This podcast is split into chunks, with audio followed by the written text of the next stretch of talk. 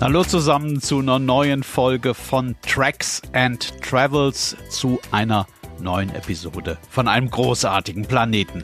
Heute sind wir in einer Ecke der Welt unterwegs, die zu den großartigsten überhaupt gehört. Also das finde ich zumindest. Es gibt jedenfalls kaum eine Region auf der Welt, die mich schon seit so vielen Jahren derartig fasziniert und flasht wie der Südwesten der USA. Also Arizona, New Mexico, Utah und Colorado. Und dort jene Landschaften, für die irgendwann irgendwer mal die Bezeichnung Canyonlands erfunden hat, weil eben diese Canyons, diese tiefe Schluchten quasi das Hauptmerkmal dieser Region sind. Jetzt gab es ja neulich hier erst eine Podcast-Folge zum Grand Canyon, ist noch gar nicht so lange her, hier bei Tracks and Travels. Und eigentlich hätte ich auch noch ein bisschen gewartet mit einer neuen Episode aus der gleichen Region. Aber dann habe ich vor ein paar Tagen einen Bericht darüber gelesen, wie dramatisch sich dort alles zurzeit verändert, weil es in vielen Ecken mittlerweile weit über 20 Jahre lang so gut wie überhaupt nicht geregnet hat. Und obwohl ich das natürlich wusste und obwohl ich natürlich während dieser Zeit etliche Male dort war und das alles irgendwie mitverfolgt habe, hat mich dieser Artikel doch ziemlich schockiert, weil der das auf den Punkt gebracht hat, weil der quasi so ein Todesklöcklein, zumindest für die menschliche Anwesenheit in dieser Region geläutet hat. Und weil ich das seitdem nicht mehr aus dem Kopf bekomme, habe ich mir gedacht, dann kannst du auch gleich eine Podcast-Episode dazu machen. Die Dürre im Südwesten der USA ist schrecklich. Sie sorgt aber auch dafür, dass man dort plötzlich in Canyons hineinwandern kann, die bis vor kurzem unter Wasser lagen. Und das, das machen wir heute. Tracks and Travels. Episoden von einem großartigen Planeten.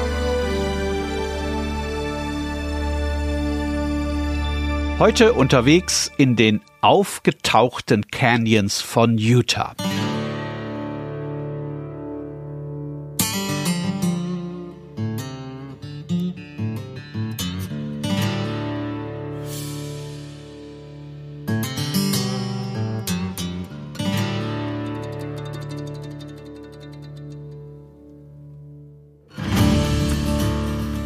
Escalante ist ein kleiner Ort im Süden von Utah und unser Ausgangspunkt in der Episode heute. Wenn man von Escalante etwa 100 Kilometer über eine staubige Piste in das Schutzgebiet Grand Staircase Escalante hineinfährt, das Auto dann an der richtigen Stelle abstellt und anschließend nochmal so mal anderthalb Stunden in gerader Linie querfels einläuft, dann kommt man zum Coyote Gulch. Das ist einer dieser Canyons, abseits aller Durchgangsstraßen, weit weg von Ortschaften und Motels, wie es in diesem Teil der USA eigentlich überall gibt. Die sind zwar auf detaillierten geografischen Karten auch alle drauf und man findet die natürlich auch bei Google Maps, weil diese Canyons aber jenseits von Gut und Böse liegen und sich die allermeisten Leute niemals die Mühe machen würden, 100 Kilometer Offroad zu fahren, bloß um in einen Canyon reinschauen zu können, Deswegen liegen diese Canyons an den allermeisten Tagen im Jahr völlig unberührt und versteckt in den roten Sandsteinlandschaften des Südwestens.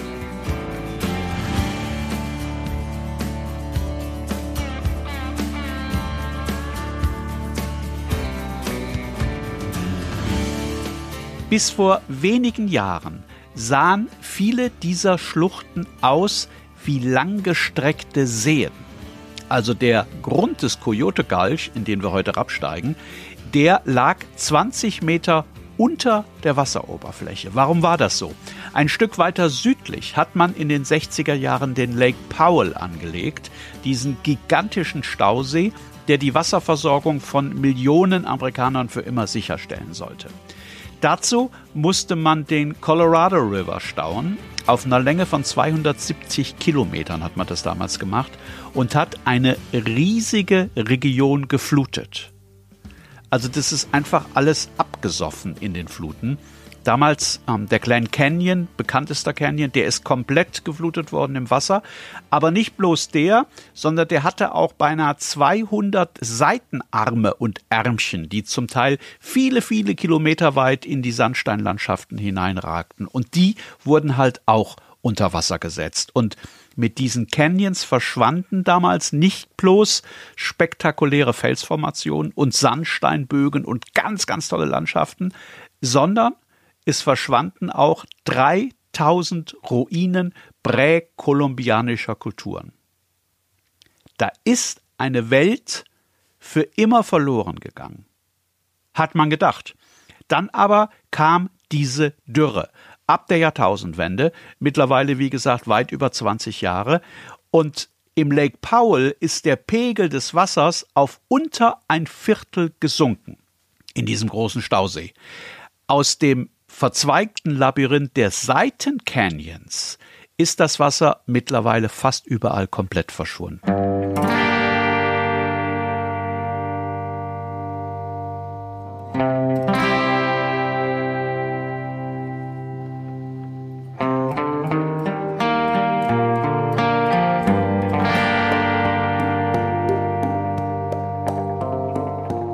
Bevor wir loslaufen, muss man sich das, glaube ich, noch mal kurz vor Augen halten. Da ist damals tatsächlich eine komplette Landschaft unter Wasser gesetzt worden, in der man anschließend über ein halbes Jahrhundert lang nur mit dem Boot unterwegs sein konnte.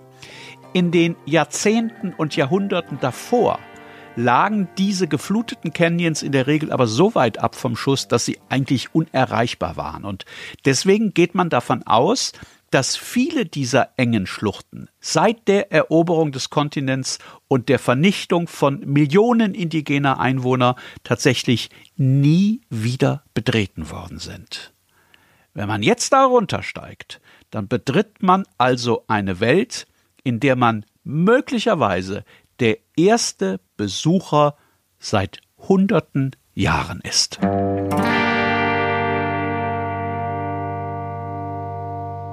Thank you.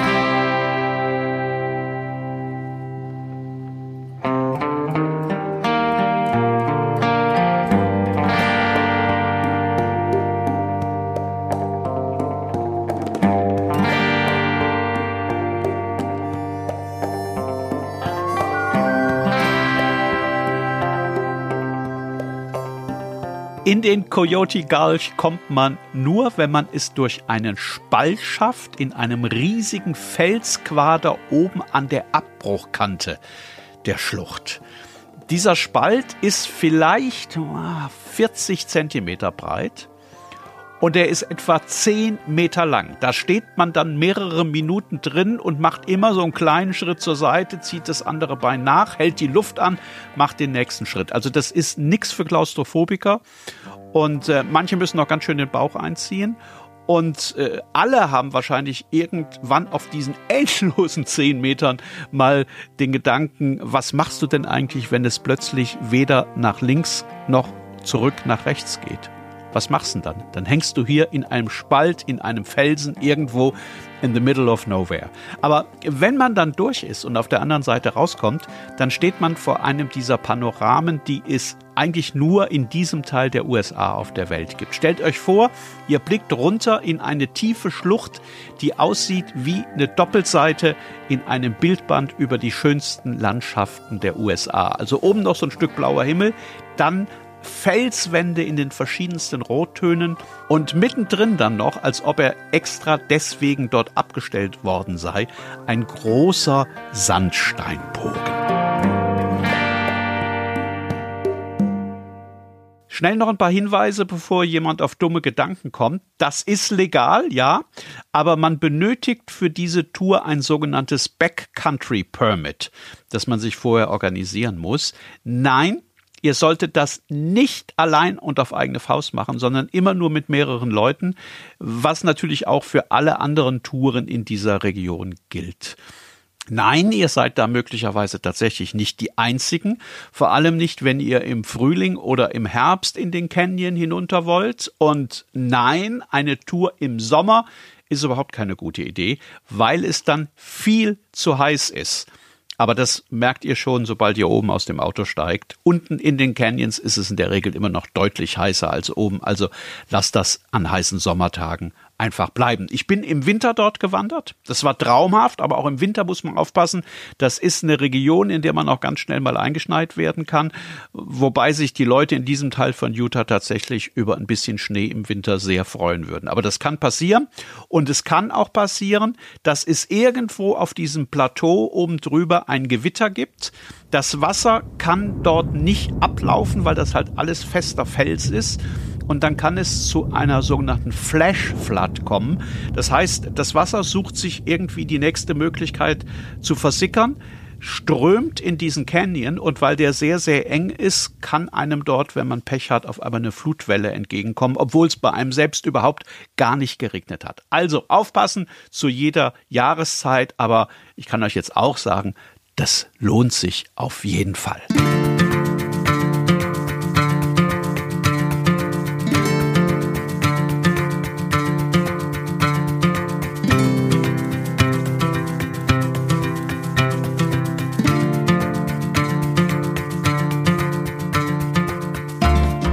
Man kommt über einen Wildpfad am Hang entlang hinunter in den Canyon. Der ist oben noch sehr, sehr weit. Nach unten hin verengt er sich wie ein Trichter und unten ist er dann tatsächlich nur ein paar Schritte breit. Man braucht auch nur ein paar hundert Meter zu laufen und hat schon dann das Gefühl, als wandere man irgendwie geradewegs hinein in die Vergangenheit der Erde. Mit jeder Minute, die man da unterwegs ist und nach unten steigt, verschwindet die andere Welt, die dort oben und die dort draußen, ein Stückchen mehr. Und wenn man stehen bleibt zwischendrin und lauscht, dann kann man den Wind hören, der von oben in den Canyon hinein weht und in seinem Innern einen seltsamen tiefen Ton erzeugt. Das hört sich so ein bisschen an, als würde die Schlucht ein leises Lied summen. Ein Lied ganz für sie allein.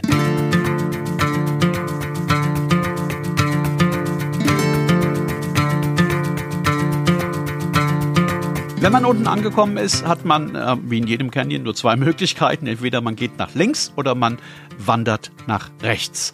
Als ich da war, stand hier und da tatsächlich noch ein bisschen Wasser in der Schlucht. Also das waren größere Pfützen, da konnte man gut drum rumlaufen. Ich vermute aber mal, das ist während des vergangenen Sommers, der wieder unfassbar heiß war, dann alles verdunstet. Was einem sonst noch auffällt, was einem sofort auffällt, ist die Vegetation. Also das Wasser ist da noch gar nicht so lange draußen, aber es stehen schon wieder überall Büsche und kleine Kakteen. Also Arten, die mit sehr, sehr wenig Feuchtigkeit auskommen. Und wenn man im Hinterkopf hat, dass alles hier bis vor kurzem komplett unter Wasser stand, 20 Meter unter Wasser stand, dann bekommt man einen ganz guten Eindruck davon, wie schnell sich die Natur die Welt zurückerobern würde, wenn wir eines Tages nicht mehr da sind.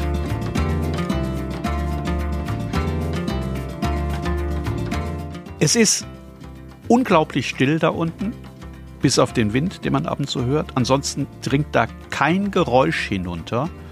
Und man kann sich irgendwie gar nicht vorstellen, was da noch vor wenigen Jahren los war. Mitte der 90er war dieses, ich nenne das jetzt mal, überflutete Sandstein Atlantis äh, im Süden von Utah bis nach Nord-Arizona runter der Spielplatz einer ganzen Nation. Wenn ihr in der Zeit mal da gewesen seid, dann wisst ihr das. Da war die Hölle los auf diesem See. Über drei Millionen Leute sind da jedes Jahr angerückt und mit ihren Hausbooten und Jetskis über den Lake Powell gefahren. Die haben gefischt, die haben gegrillt, die haben sich betrunken und in der Regel haben die sich null dafür interessiert, wo sie da eigentlich unterwegs waren.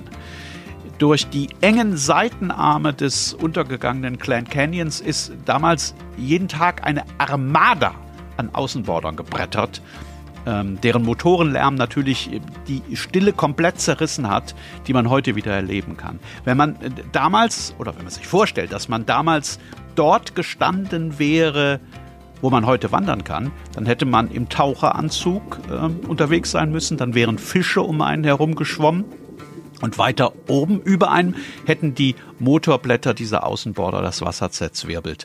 Ähm, der Wasserstand von damals lässt sich schön ablesen an so einem hellen Markierungsstreifen, muss man den Kopf in den Nacken legen und in die Höhe gucken. Äh, 20 Meter plus, da sieht man so eine farbliche Veränderung. Das ist im Grunde genommen der Pegelstand damals des Stausees.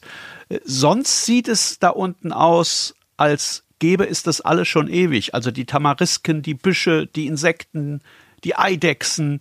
Und wenn man nicht wüsste, dass bis vor kurzem hier alles unter Wasser stand, man würde das nicht bemerken. Jetzt muss ich euch ein paar Sätze dazu erzählen, wie das ist, wenn man in so einem Canyon unterwegs ist. Also vom Wandern her ist das natürlich überhaupt kein Problem, weil das ja alles quasi komplett flach ist. Aber vielleicht kennt ihr das, wenn ihr schon mal in so einem Canyon unterwegs wart. Das ist ein eigentümliches Gefühl, das einen dann so manchmal überfällt. Ähm, wenn man nach oben schaut und oben ist der Himmel, links und rechts sind diese Felsen und man weiß, man ist im Grunde genommen tatsächlich in der Erde drin. Das hat im Coyote Gulch natürlich äh, mit dem Wissen zu tun, dass man sich in einem äh, eben noch versunkenen Reich bewegt. Aber das hat möglicherweise auch so ein bisschen damit zu tun, dass man das Gefühl hat, geradewegs Richtung Herz der Welt unterwegs zu sein.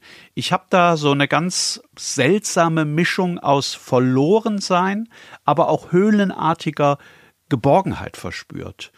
Und immer dann, wenn der Canyon so eine kleine Kurve gemacht hat, äh, kurz davor bin ich auch ein bisschen nervös geworden. Ich wusste natürlich äh, schon beim Wandern, dass diese Region nicht komplett durchkartografiert gewesen ist, bevor sie geflutet wurde. Und dass ich da gerade möglicherweise auf einem sogenannten weißen Flecken auf der Landkarte unterwegs war.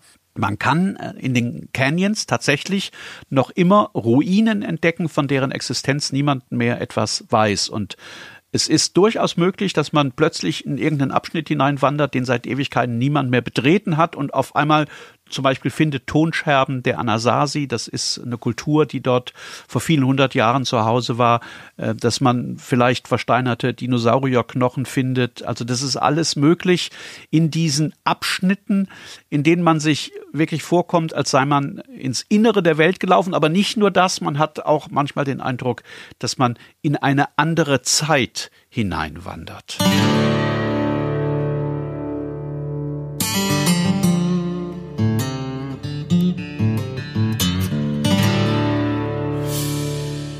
Es hat übrigens 17 Jahre gedauert. 17 Jahre, bis der Colorado River den Lake Powell hinter der Staumauer bis zur Grenze seiner Kapazität gefüllt hatte.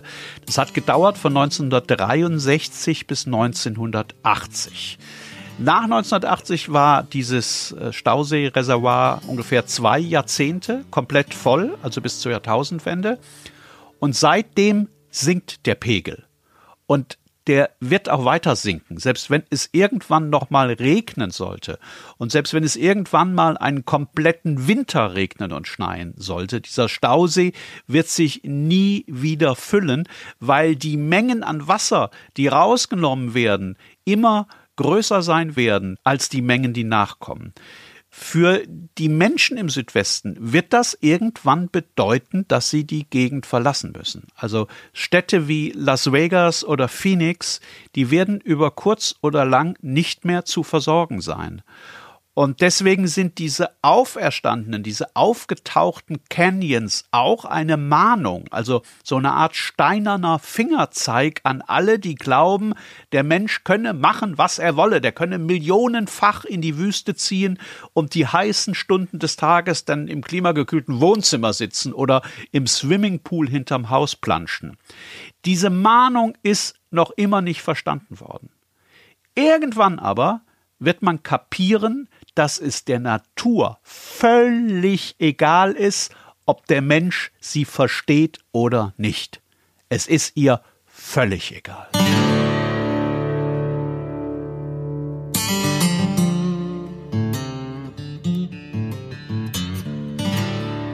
Tracks and Travels.